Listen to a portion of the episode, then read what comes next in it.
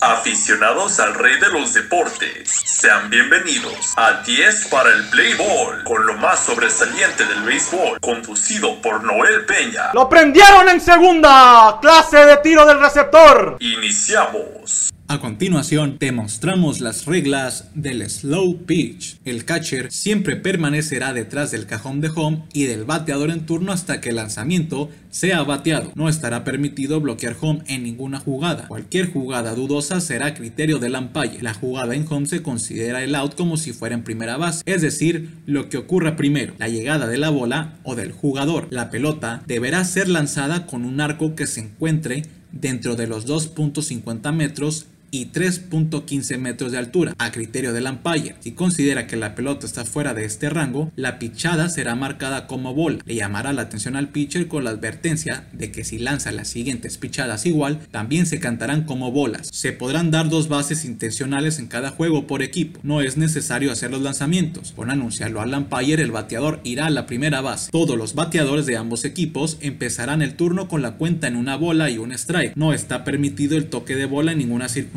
del juego ni tampoco picar la pelota deliberadamente. Si el bateador hace contacto con alguna parte del pie fuera de la caja de bateo, será declarado out. No hay base por gol, solo se permitirán tres cuadrangulares de barda por equipo en todo el juego. El cuarto home run es out. Se puede jugar con un bateador designado, el cual tomará su turno para batear únicamente. El bateador que tenga en la cuenta dos strikes, el segundo foul es out por regla. El décimo, o en su caso el onceavo bateador, debe ser anunciado al umpire antes de tomar su turno en home, de lo contrario será considerado out. Para este bateador, el out, si no es de aire, se debe tocar la base más adelantada a este. En caso de que se le den 7 bolas malas y las bases estén solas, será considerada como carrera. En caso de que haya corredores en las bases, el bateador toma 3 bases y cuenta las carreras que entren con este movimiento. El juego durará 7 entradas. No se podrá calentar entre entradas. Sale un equipo e ingresa inmediatamente el otro para darle celeridad juego. En caso de estar empatado, se utilizará la regla de la muerte súbita. Todos los juegos deberán durar máximo una hora, salvo que estén empatados y se juegue la muerte súbita. En caso de que ya sea una hora y aún no se completen las 7 entradas, se aplicará la misma regla de la muerte súbita. Todos los equipos deben estar media hora antes de cada encuentro y tener elaborado su line-up, el cual 10 minutos antes debe ser entregado al anotador con nombre y apellido de cada jugador junto con las reservas. En dado caso de que no sea completado un equipo y ya es hora de su juego, tendrán tolerancia de 10 minutos y una vez iniciado el juego se les descontará del tiempo destinado para el mismo, por lo que el tiempo de duración sería de los